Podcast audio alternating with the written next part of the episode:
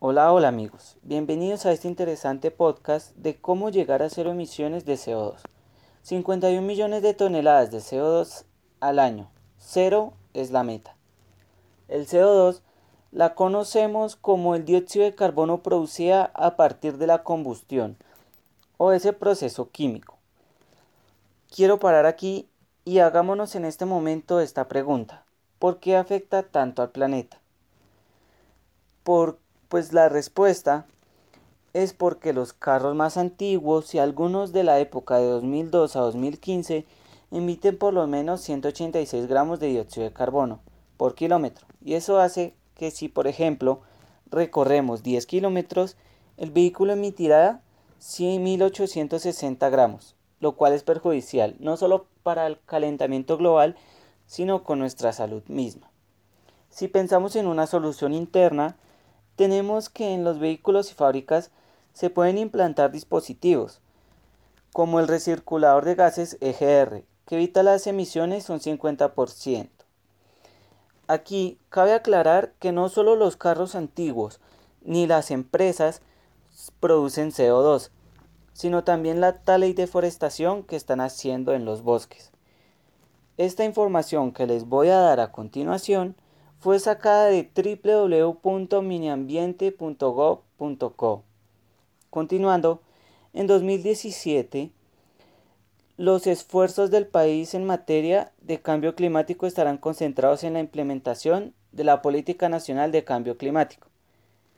Esto hecho por MATS.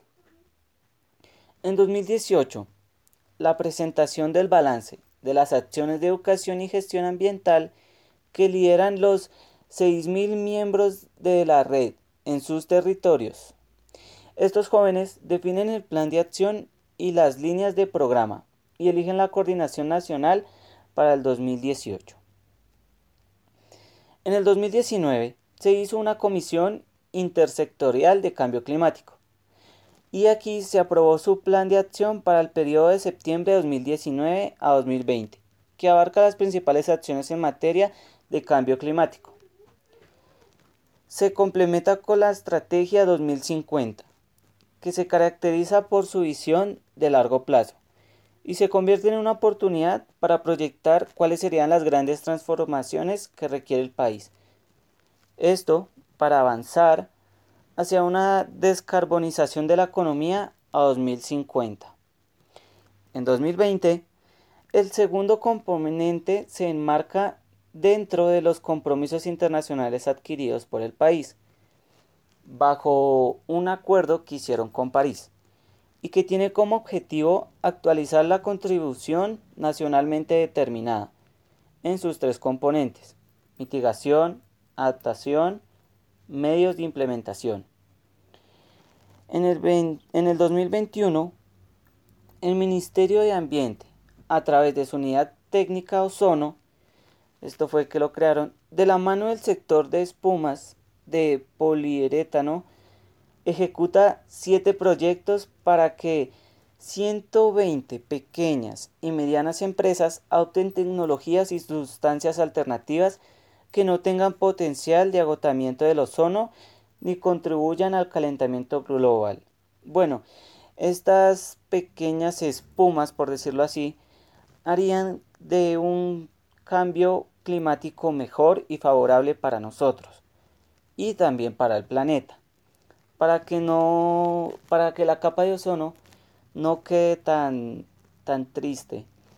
Bueno, siendo así, mis queridos amigos, eh, también podemos optar para los carros porque he visto que sí, muy bueno todo, pero una de estas críticas es que no veo cuál es el esfuerzo que están haciendo para disminuir el CO2 de los carros.